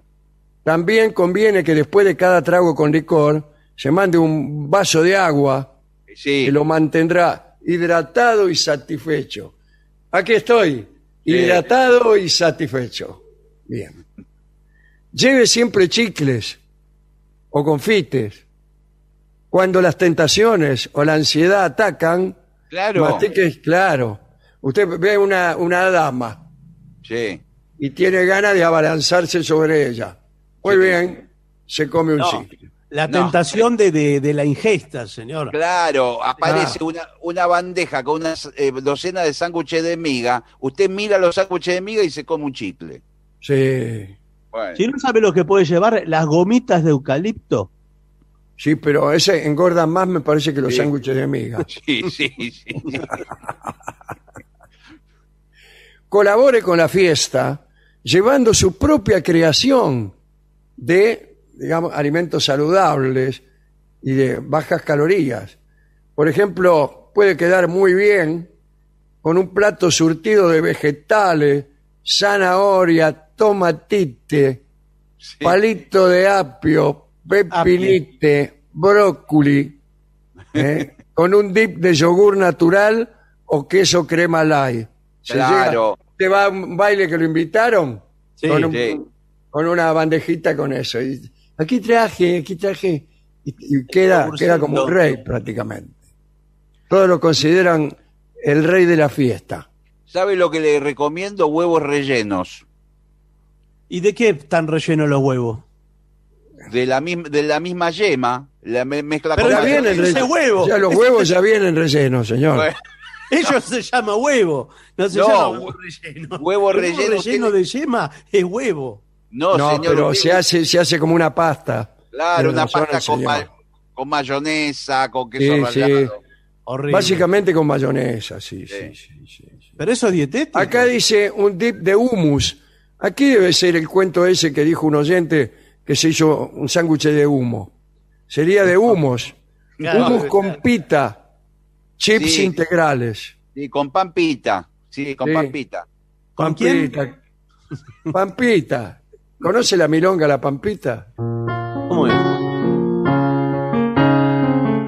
Bueno, No, señor. Es algo así. todo. Es el pan que usan los hindúes. Es un pan que tiene solamente harina integral y no tiene, tiene agua nada más. Harina y agua. Es- es como Engrudo. una- Bueno. Es la un famosa pan- receta del engrudo. Bueno, parece un panqueque, pero es un pan. ¿Y no engorda ese pan? No, no engorda nada, es finito. ¿Y dónde Ah. lo venden? En cualquier lado, pampita. Se me van a reír. No, porque usted tiene que decir, no dice pampita, entra a una panadería y dice, "Ve- eh, ¿vende pita? ¿Tiene pita? No, le- me va a decir el tipo, tengo... No es lo mismo. Tengo cuernito de grasa. Sí. Si no, tenga siempre en la mesa principal una canasta con fruta. Ah, yo tengo siempre en la mesa principal, siempre, siempre, ¿eh? una canasta con frutas, pero son de plástico, Bueno, no, pero para comer. son de adorno. Y se engordan menos las de adorno porque uno no se las come. Por supuesto, eh, pero esto dice para comer. Usted siempre tiene que tener a mano eh, alguna delicia frutal.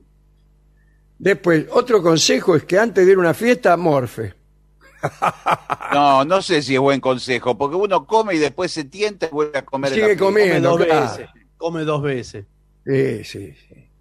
Cómase un yogur light y una fruta. O una tostada con queso blanco. Y, y aparece en la, en la fiesta así como Sí. la reina de la fiesta. Bueno, eh, sea la última de la fila a la hora de servir la cena. Así será también la última en terminar. Y le será más fácil evitar la tentación de volverse a servir. Sírvase no la sé. mitad del plato.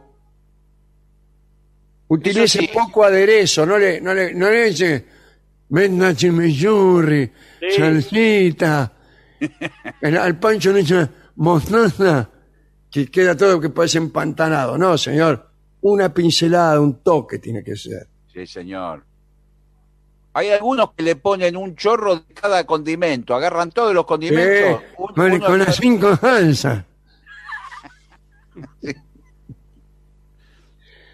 Sírvase, si, si hay guarniciones harinosas, Sí, eh, sírvase porciones pequeñas. Disfrute cada bocado. Coma despacio, dijo Ignacio. sí. Bueno, sí, vio, vio que hay que masticarlo como 30 veces, ¿no? Dicen cada cosa. Eh, el doctor Cormillot dice, eh, mastica 100 veces cada cosa que se come. Bueno, pero eh, ¿cuánto montón. tarda en comer? Está cenando seis horas con una cena. Sí, claro.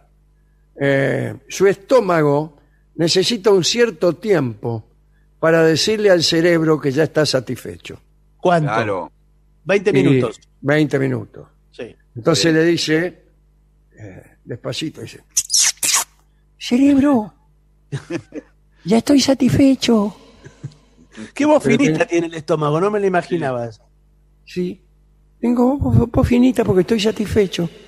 Por eso los mozos que están avivados de esto tratan de, de que usted haga todo el pedido junto. Claro, para que no se arrepienta, después se lo tiene que morfar igual. Claro, entrada, postre, todo. Vamos pensando en el postre, le dice. Sí.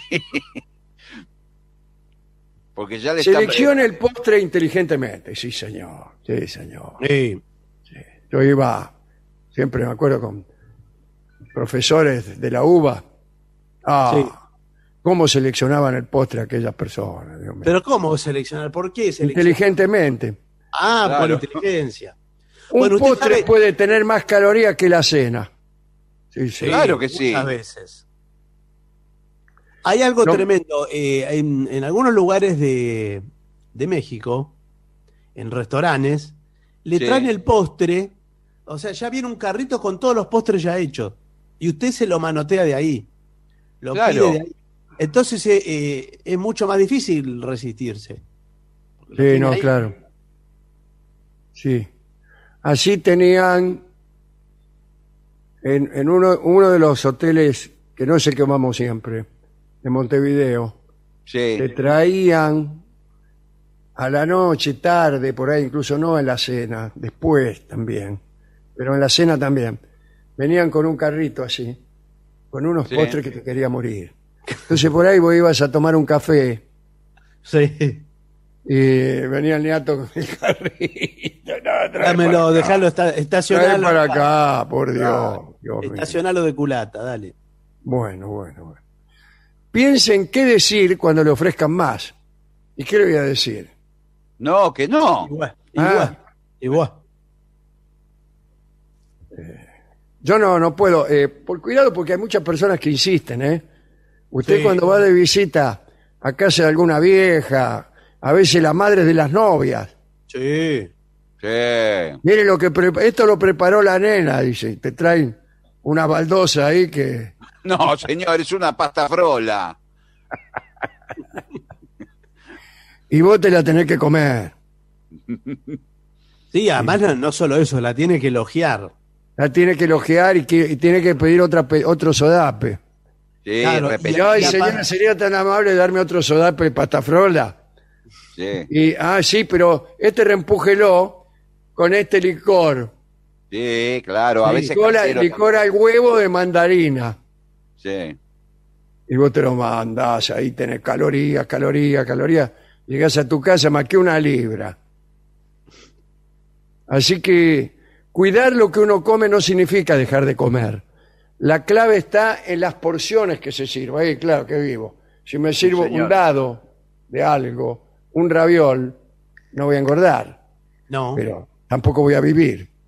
Una, pero, por ejemplo, un alfajor de maicena, de un dulce de leche. Mm, qué ganas tengo ahora de comerme Sí. un alfajor de manzana. Ay, Dios, me arruinó la noche. Bueno, bueno, no, quería... No, bueno. Por favor. A mí no me gusta tanto el alfajor de maicena porque es un poquito seco. Sí, claro, se va armando, sí. Sí, pero se mucho- lo toma con una chocolatada, señor, así. Y hay que, hay que reempujarlo bien, ¿eh? Hay Sí. que reempujarlo bien, porque si no se atasca, queda ahí medrando en, en el aparato digestivo y usted no lo dijera o digiere. Sí. Sí, sí. Eh, una bebida cola también puede servir para, También, para sí. empujar. Es bueno, Sí. doctor. Es bueno. ¿Qué tal? Justamente tenemos acá al doctor Cormillot. Sí, Eh, buenas noches. Doctor, que dice cómo está. ¿Cómo estás? Eh, ¿No será que a mí la- las bebidas cola, aunque sean dietéticas, me hinchan? Pero bueno, sí, por supuesto, la bebida cola, no en vano su nombre, eh, Claro. es, Es va- por el gas. El que lo hincha de el atrás. No, es que usted se hincha no, por el genera gas. eh, eh, contrariedades gástricas. Claro, no es que Ah. está más gordo, sino que está inflamado, está hinchado de gases. Está no hinchado. claro, no Sí. quiere decir que Mire, si, eh, si los seres humanos pudiéramos em, eliminar todo... Ah, No, no. no, creí que iba a hablar de otra cosa. No, si pudiéramos eliminar todo el aire que tenemos adentro, Claro. Ah, sí, las sí. oquedades, porque ahí se juntan gases, gases, gases, gases. Claro, habría más paz en el mundo. No, no habría más paz, más bien todo lo contrario, pero por lo menos seríamos todos, eh, se reduciría el tamaño de- del cuerpo humano muchísimo. Bueno, es que sería muy útil si por la noche, como bien decimos, perdemos un kilo, que también podamos deshincharnos durante la noche, aprovechar el momento de descanso. Perdón, bueno, ¿usted hay quién gente, es? ¿Usted hay quién gente es? que se deshincha mucho, sí. Sí. ¿Usted quién es? Yo soy su enfermero, doctor, hace 20 años que laburo con usted. Ah, Ah, pero como está siempre con barbijo, nunca Bueno, le ve la entonces- cara. sí, el enfermero que lo ayudó en todo.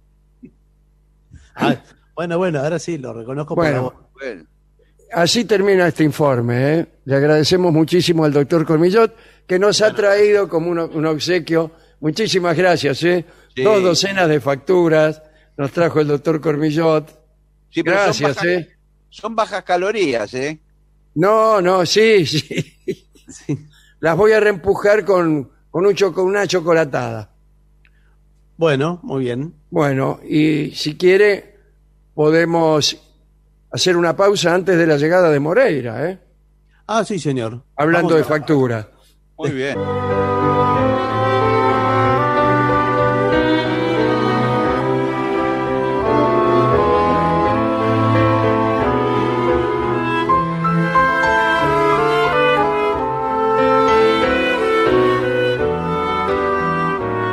Continuamos en La Venganza Será Terrible por las 7.50 y creo ver la ventana iluminada de la casa de Manuel Moreira que nos recibe ahora mismo. Sí, sí, aquí estoy iluminado. ¿Qué tal? ¿Cómo le va? ¿Deja Bien, la ventana abierta Manuel. usted para que corra un poco la fresca? Sí, sí, dejo la ventana abierta porque eh, tengo un gato que si cierro la ventana no, no puede salir a no puede salir a hacer sus necesidades. Ah, bueno, pero... ¿Qué? ¿El gato sale y después vuelve? ¿Cómo hizo para adiestrarlo en semejante actividad? Eh, es la primera vez que hablo que hablo del gato y volvió acá. Eh, no, yo no lo adiestré, yo lo dejé salir Claro. y el gato el gato empezó a ir. El primer día volvió un poco rasguñado. eh, Claro, porque no lo dejan. Sí, se tuvo que, se tuvo que hacer hacer lugar en, el, en la manzana, digamos. Claro. ¿Y no tiene miedo que con la ventana abierta se le meta alguno? Ya, ya se me han metido varios gatos. No, estaba- no. Persona. Alguna- Persona. Mm. No, no. Será, será bien recibido. Sí, ya me imagino. Sí. Bueno. bueno, hablemos de música, por Eh, favor. hablemos de música. Eh, yo le estaba diciendo ayer que todavía quedan un montón de series para pedir canciones de series. Y Sí. Barton estaba, Barton estaba por decir el número y quedó ahí. ¿Cuál es el número, Barton? Sí, Eh, el número para pedir las canciones de series. sí. Bueno, puede- usted lo puede hacer por WhatsApp en el 6585-5580 en cualquier momento. Ahora mismo, por ejemplo. A cualquier hora puede ser. Sí. Sí, porque eh, Sí. Lo, vemos una, lo vemos una vez por día, no es que estamos mirando todo el tiempo el, el WhatsApp. No, no, sí, hay una persona que está todo el tiempo. Sí, y hay un centro de cómputos también donde se ve la cantidad de pedidos que hay. Si tal serie tiene más pedidos que ninguna, hacemos eso. Claro. Claro, eh, ah, ¿es así? ¿Es democrático? Qué raro, sí, porque sí. viene ganando cada uno que... Sí, qué Sí. rarísimo. Y la gente, la gente está rara. Está- sí, es verdad que eso, eso es verdad, que el mundo está raro. Sí. Bueno, entonces, eh, pero eso será el Sí. viernes, los de las series. ¿eh? Ah, pero ahora ya podemos Sí, ir más... puede- ojo, pueden pedir también cualquier canción. Pedidos clásicos, Sí. claro. Pedidos clásicos. Para novedad lo clásico, claro. Exactamente. Y para clásico, el maestro Sí. Gansé. Sí, Vamos a acá. pasar. Adelante. Y ya llega a los estudios de AM750 nuestro querido, nunca bien ponderado maestro, el sordo Arnaldo Gansé. Me acompaña esta noche a nuestro querido maestro, la voz de Manuel Moreira.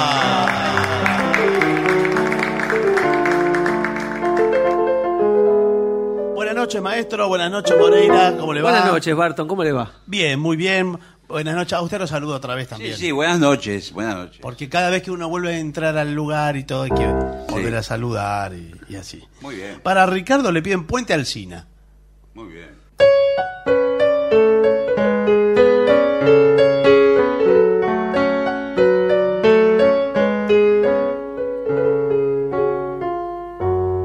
¿Dónde está mi barrio, mi cuna mareva?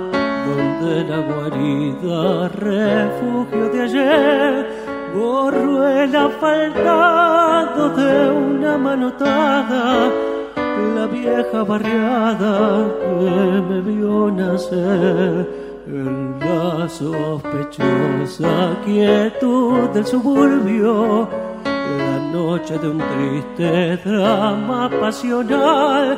Y yo desde entonces el hijo de todo rodé por el lodo de aquel arrabal. Puente Alcina que ayer fuera mi regazo de un zarpazo la avenida te alcanzó, viejo puente, solitario y confidente. Sos la marca que en la frente el progreso le ha dejado al suburbio revelado que a su paso sucumbió.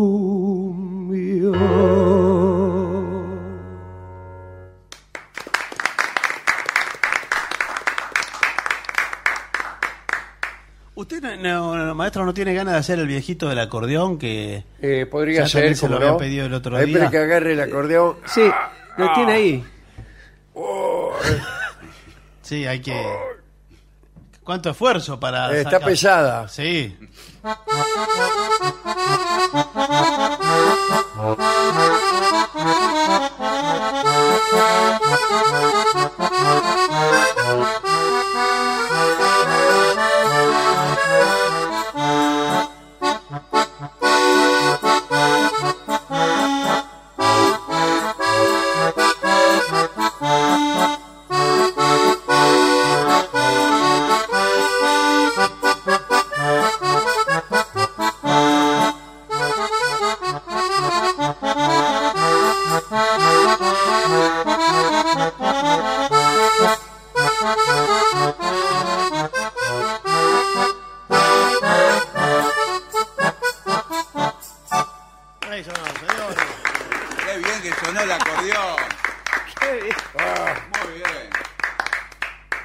Bueno, a ver, pedidos, eh, ya que usted y les pida el que quiera, pues mire, son un montón estos, no vamos a poder hoy hacer todos estos, pero ponga el dedo en alguna parte, A ver. que sea en la acá. lista, y el que toca, toca, y ya, ¿eh? Oh. Espere, ¿Acá lo puso? Ya Sí. está.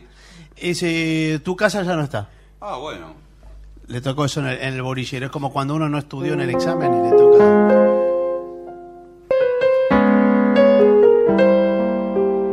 Aquella juventud de la emoción primera, aquella enredadera de rosa y parral. ya son como el perfume de un libro muy viejo, tan solo son recuerdos, tu casa ya no está.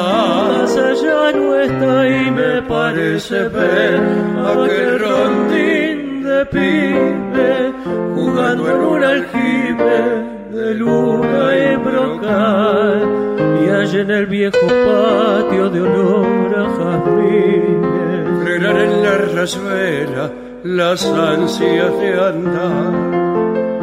Ya no vendrá con tus ojos de trigo, ya no tendrás el vestido percal. Y el ayer, el ayer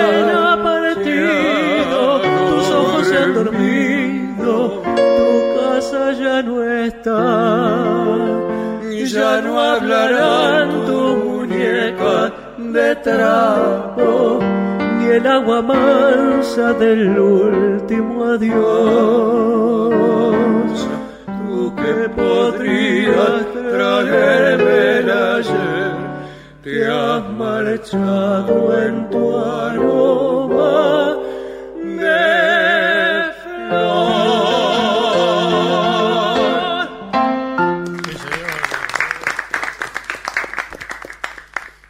Bueno, eh, hay también entre los pedidos muchos eh, temas de Brasil que le piden siempre a Manuel. Y así que le doy eh, la ventaja de elegirlo usted. ¿Qué Algo- quiere hacer? Chiclechi con banana. Chicleche.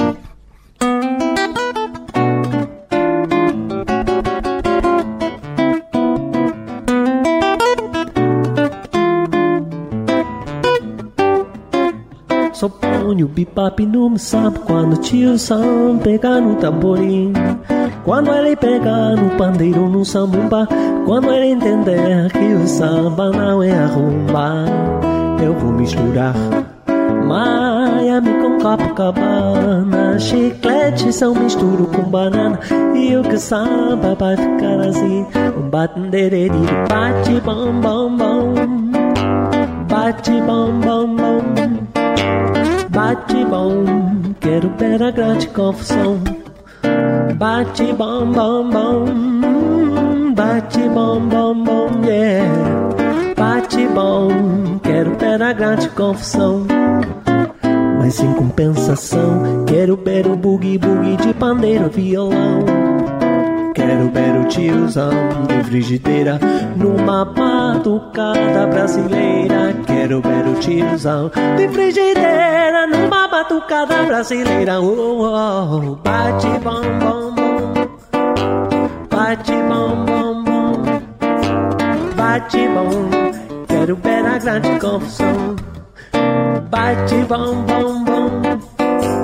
Bate bom, bom, bom bate bomba, quero ver a grande confusão. Uh!